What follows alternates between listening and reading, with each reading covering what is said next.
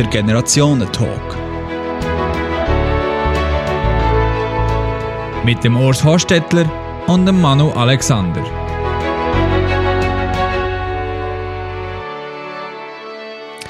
Heute geht es hier im Generationentalk um das Thema Spielen.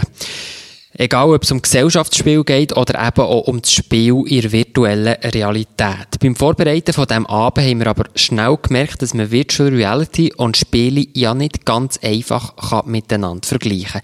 Wir probieren es hier trotzdem. Und zwar mit zwei Gästen. Mit dem Spieleerfinder und dem Autor, dem Liedermacher, dem 67-jährigen Urs Hostetler und mit dem Informatiker und Spielfanatiker, mit dem 21-jährigen Manu Alexander. Herzlich willkommen. Ja, Urs Horstedtler und Manu Alexander, die haben ja beide heute im Namen auch das erste Mal so eine VR-Brille an. Könnt ihr mir ein bisschen erzählen, wie war das jetzt für euch? Gewesen? Ich war ziemlich fasziniert. Gewesen. Ich habe extrem viele Reportagen darüber gelesen, Videos geschaut und ich habe mich wirklich gefreut, das auszuprobieren erst letzte Woche mit einem Arbeitskollegen von mir darüber geredet und er hat gesagt, Manu, du wirst richtig fasziniert sein. Und ich habe nichts darüber vorstellen Jetzt muss ich wirklich sagen, das ist genial. Mhm. Urs, bist du auch so begeistert? Ja, ja so Zeug schon ein bisschen gesehen vorher. Äh, ja, es gefällt mir. Es ist schon schön. Es ist äh, ein sehr ein besonderes Gefühl, ja. Ja. Ihr habt ja auch das Spiel gemacht eben mit, dem, mit der Bombe entschärfen, oder zwei müsst eine Bombe entschärfen. Ähm, wie, wie habt ihr, ist bei euch Bombe in die Luft gegangen? Ja, halb. Manchmal in die Luft gegangen und manchmal nicht, ja. Ja, also da gibt es eins dazu, das, das Spiel ist, ist ja toll und so, aber das hat jetzt wirklich nichts mit VR zu tun. Ich meine, das Spiel kann man mit einem äh, Papier- und Bleistift spielen, oder man kann es vor allem mit einem Computer spielen, einfach. Also man muss ja noch erklären, das Spiel ist eben, dass die eine Person sieht die Bombe vor sich, die andere Person sieht die Bombe nicht und muss dann helfen, die Bombe zu entschärfen hat wie das, ähm, das Handbuch, wie man das muss, muss machen. In diesem Spiel ist VR ein kleiner Nachteil. Also, wie, wie schon äh, mein Vorredner hat gesagt, äh, dass man da muss draufdrücken mit dem, dem Apparat oder dem Finger oder so, und dann muss man warten, bis es rot ist. Und so. Dann begreift man das nicht, man verliert Zeit durch, einfach durch solche, solches Zeug. Also, das, was mit dem Spiel direkt nichts zu tun hat, wo eben der VR-Aspekt sind. Und das wäre jetzt nicht unbedingt nötig, dass das jetzt ein VR-Spiel wäre. Ich möchte jetzt mit dir über das Thema Spielen reden. Also, du bist ja auch Mathematiker, Urs. Ähm, ist das eine gute Ausgangslage für Spiele zu erfinden? Äh, Entschuldigung, nicht mit VR, sondern nur mit... Ja, genau, wirklich in Bezug auf Spiele erfinden. Äh, Weiß ich nicht, ja. Wahrscheinlich schon nicht schlecht, ja. ja. Was, was, ist denn die Schnittfläche, also wenn man jetzt ein Spiel erfindet von Mathematik und, und diesem Spiel erfindet? Also hat, hat es überhaupt einen Kontakt miteinander? Äh, das ist also ein bisschen komisch. Also, die Frage ist schwierig zu beantworten. Ich habe ja noch mehr gemacht. Ich habe vor allem nachher eben Lieder geschrieben, Musik gemacht. Ich habe von Büch Bücher geschrieben und so, historische Sachen gemacht. Ich bin von der, komme auch von der Warte her, auch von dem Spiel her. Meine Spiele sind oft sprachlich sprachliche Spiel. Und das hat mit Mathematik wieder wenig zu tun. Ich habe Theater gemacht, Spieltheater, also das Meiringen, Mystery Weekend, so, Zeug und Sachen als Autor und so. Und das zusammenzusetzen, das ganze, das ganze Konstrukt, das hilft dem das mathematisches Denken schon. Auch bei einem Spiel. Aber es ist nicht Voraussetzung, also die meisten professionellen Spieltechniker sind irgendwelche Zahntechniker oder so. Manu, ähm, du bist ja Informatiker und denke, dich interessiert dich eben sicher eben auch sehr Technik in dem Virtual Reality.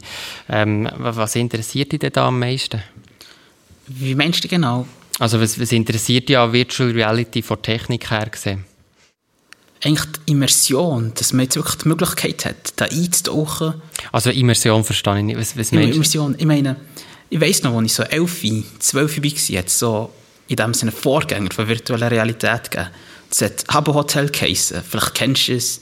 In unserem Alter haben es mal richtig viele Leute gespielt. Und dort hatte er ein Töckchen, dann konnte mit dem Töckchen rumlaufen, neue Leute in diesem Hotel kennenlernen, wo auch Menschen sind, und mit ihnen schreiben. Und Und schon dann zumal habe ich sehr gerne gespielt. Ich habe dort Leute kennengelernt, wir haben abgemacht. Dann sind wir zum Beispiel nach der Schule, 17.00 sind wir zusammen online gegangen, haben zusammen geschrieben.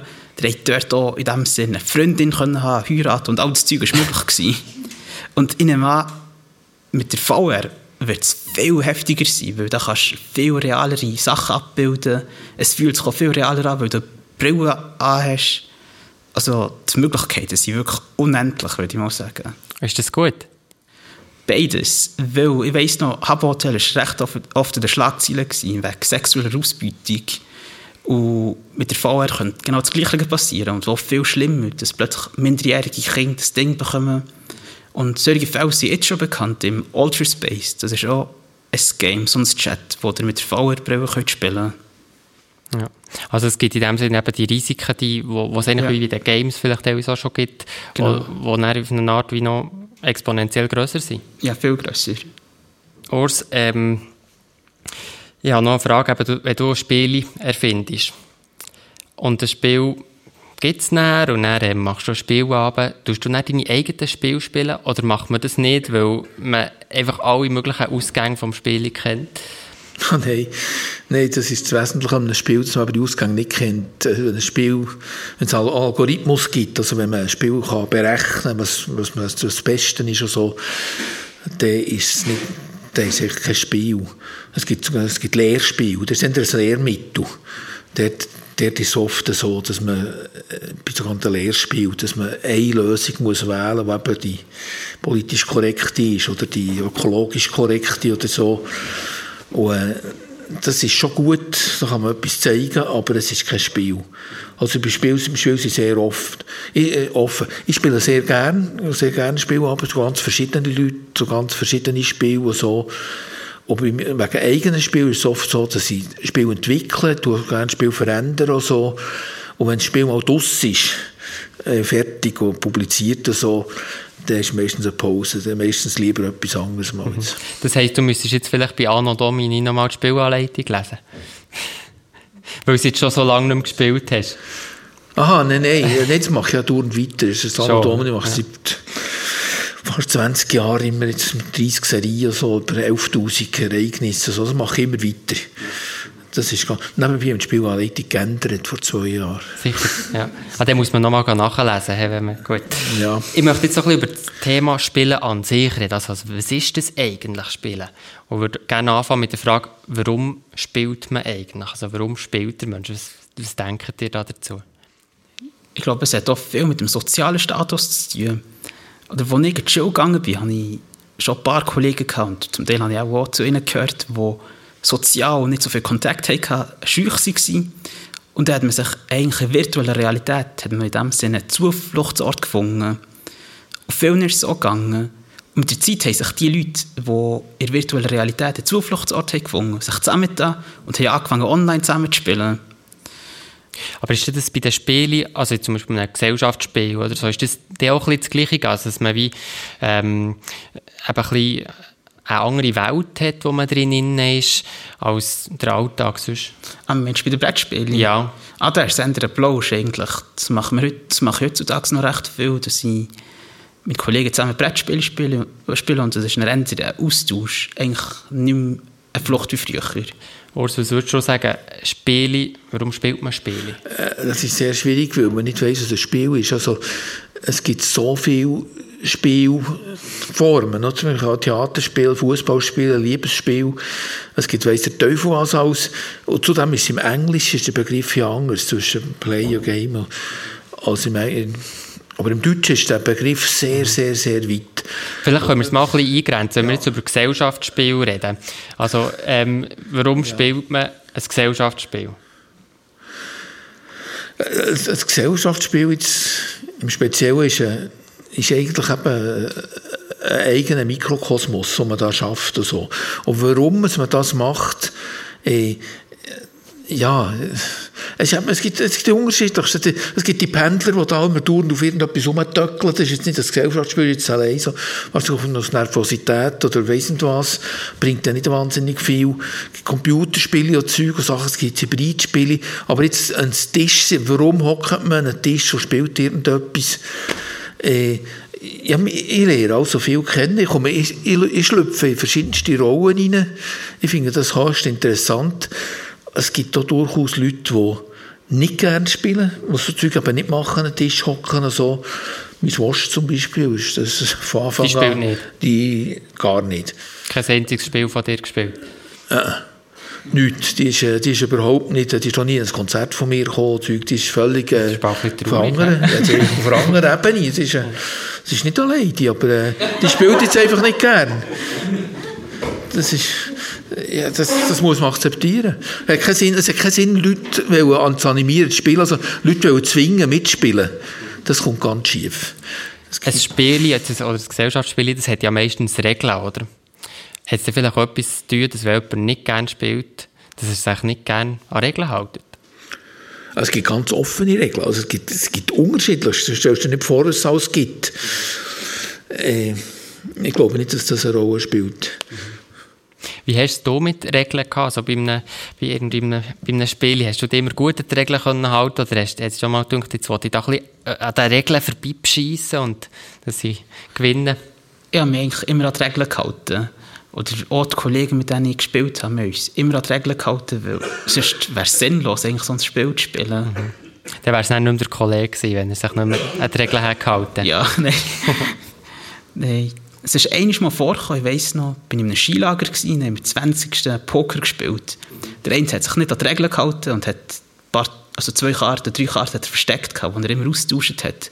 Das ist am Schluss rausgekommen und ich glaube, wir haben zwei Tagen nicht mehr mit ihm geredet gehabt, weil wir haben vier Stunden gespielt und dann ist rausgekommen, wie er immer gewonnen hat. Was hast du Ja, für das ist, darf Erfahrung? ich noch kurz sagen, das ist eben eine, eine spezielle Sache mit Geld spielen. Du im Poker kommst oder so Zeug. Ich habe nie um Geld gespielt. Ich spiele, ich spiele nie um Geld. Es gibt andere Leute, die spielen nur um Geld. Das ist eine andere, ganz eine andere Annäherung zum Spiel.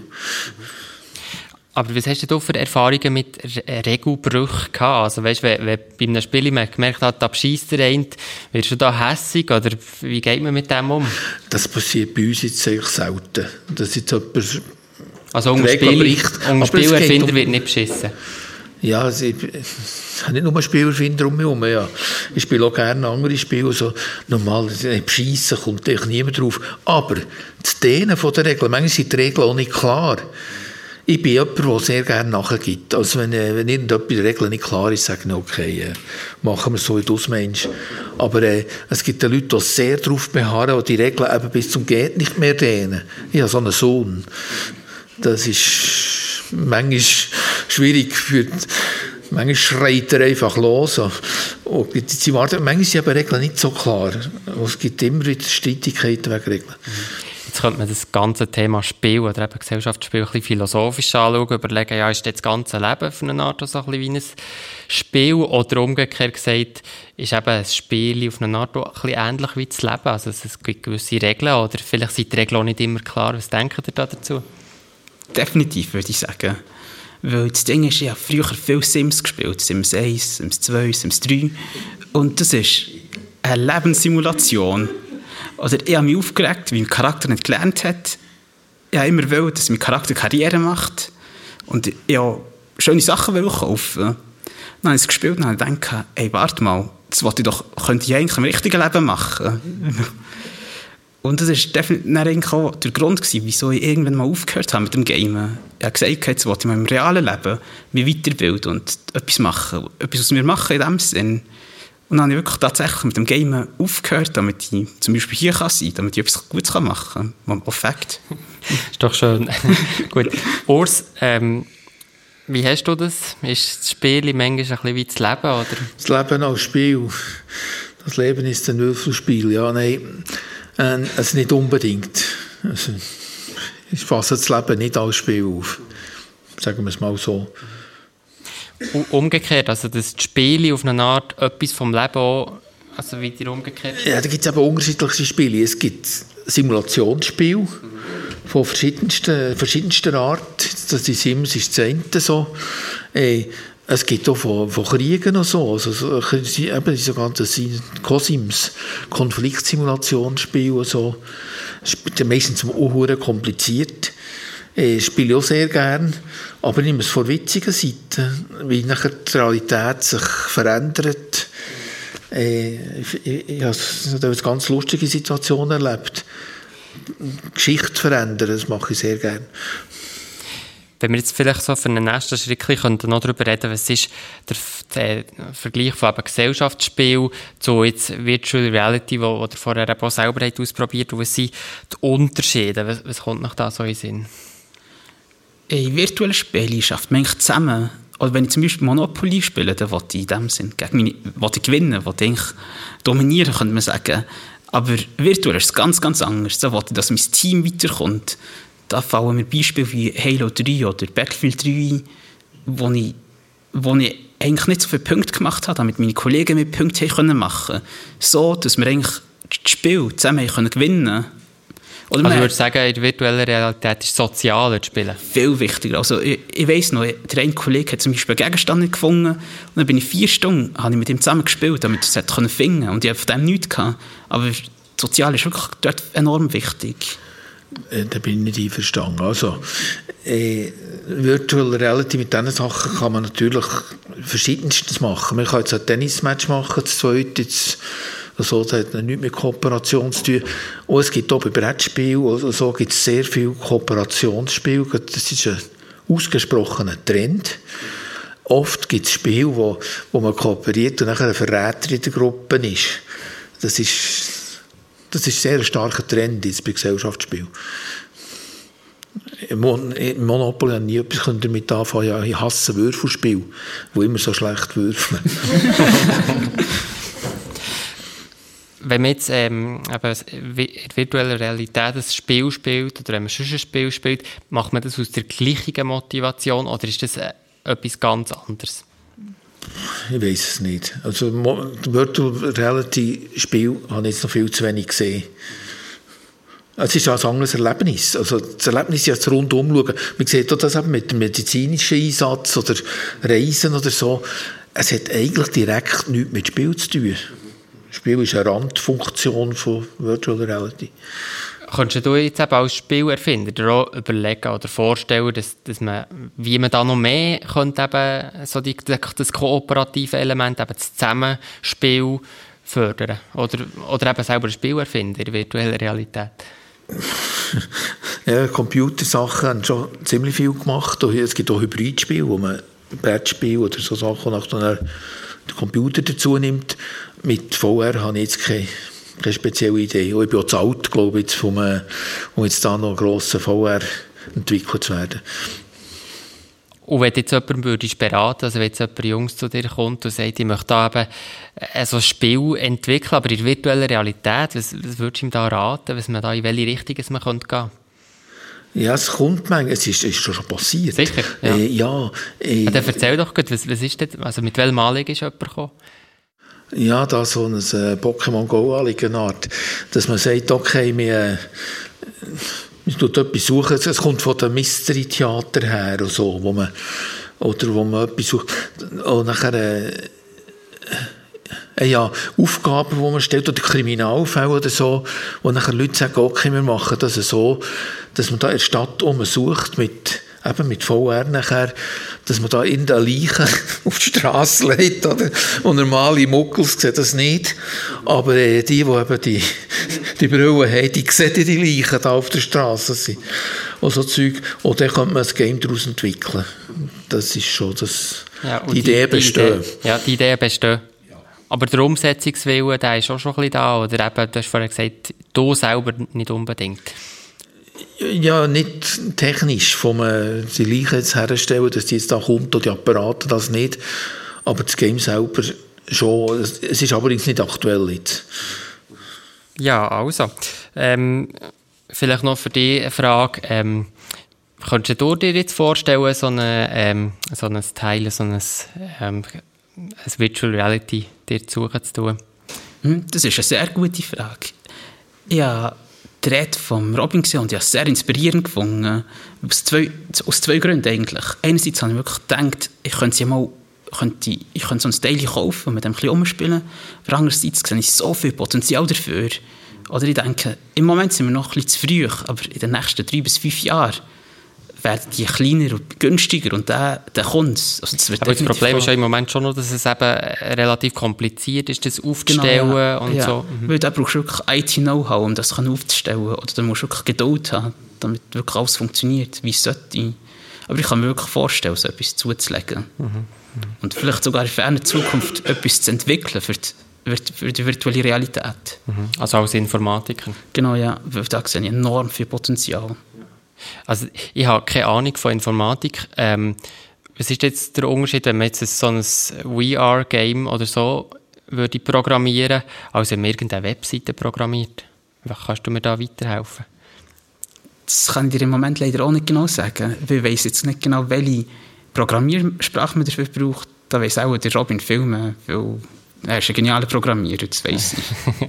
Dann müssen wir den Robin noch fragen. Gut, also wunderbar. Ja, vielleicht noch äh, als letzte Frage an euch beide. Ähm, wenn ihr jetzt vielleicht zusammen so ein Spiel, egal ob in der virtuellen Realität oder sonst, zusammen ein Spiel würdet entwickeln mit welchem Vorschlag würdest du, Urs, oder du, Manu, in Diskussion kommen? Also, was würdet ihr, in welche Richtung könnte das gehen? Ja, es ist für mich schwierig. Ich habe, ich habe einen Sohn, der er ist eigentlich Physiker, ist Computing Physics, äh, Computing Physics, weiss nicht was, und CERN. Und er spielt ausgesprochen gern. Ich bin also sehr bedient mit Informatikern.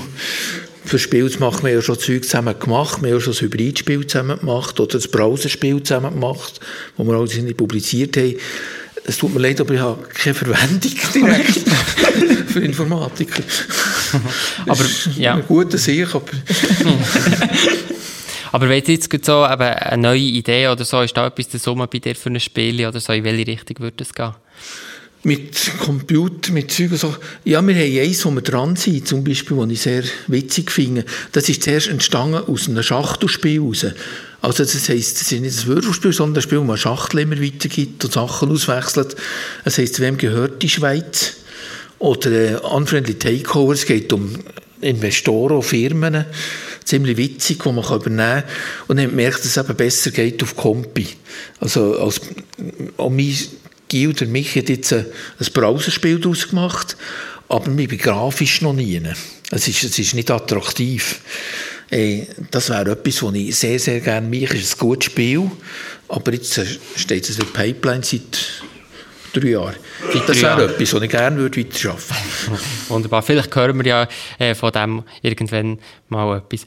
Ähm, wenn du, Manu, ein Spiel würdest entwickeln oder erfinden, egal ob in der virtuellen Realität oder ein Gesellschaftsspiel, kannst du dir vorstellen, in welche Richtung das, das geht? Mhm. Vor allem Lernspiele. Lernspiele. Also Simulationen, aber wenn du aus der Simulation rauskommst, dass du dann eigentlich etwas gelernt hast, zum Beispiel Digitalisierung von Schulbüchern, so, dass du wirklich in die virtuelle Realität kannst eintauchen und dass du das Zeug lernst oder Spass hast. Dann kommst du raus, aber du hast dann etwas davon. Oder etwas in die Richtung, würde ich probieren. Etwas, das dem Menschen eigentlich einen Mehrwert bringt. Mhm. Also, dass jemand etwas kann lernen kann, was genau, er auch in der realen Realität genau, kann anwenden ja.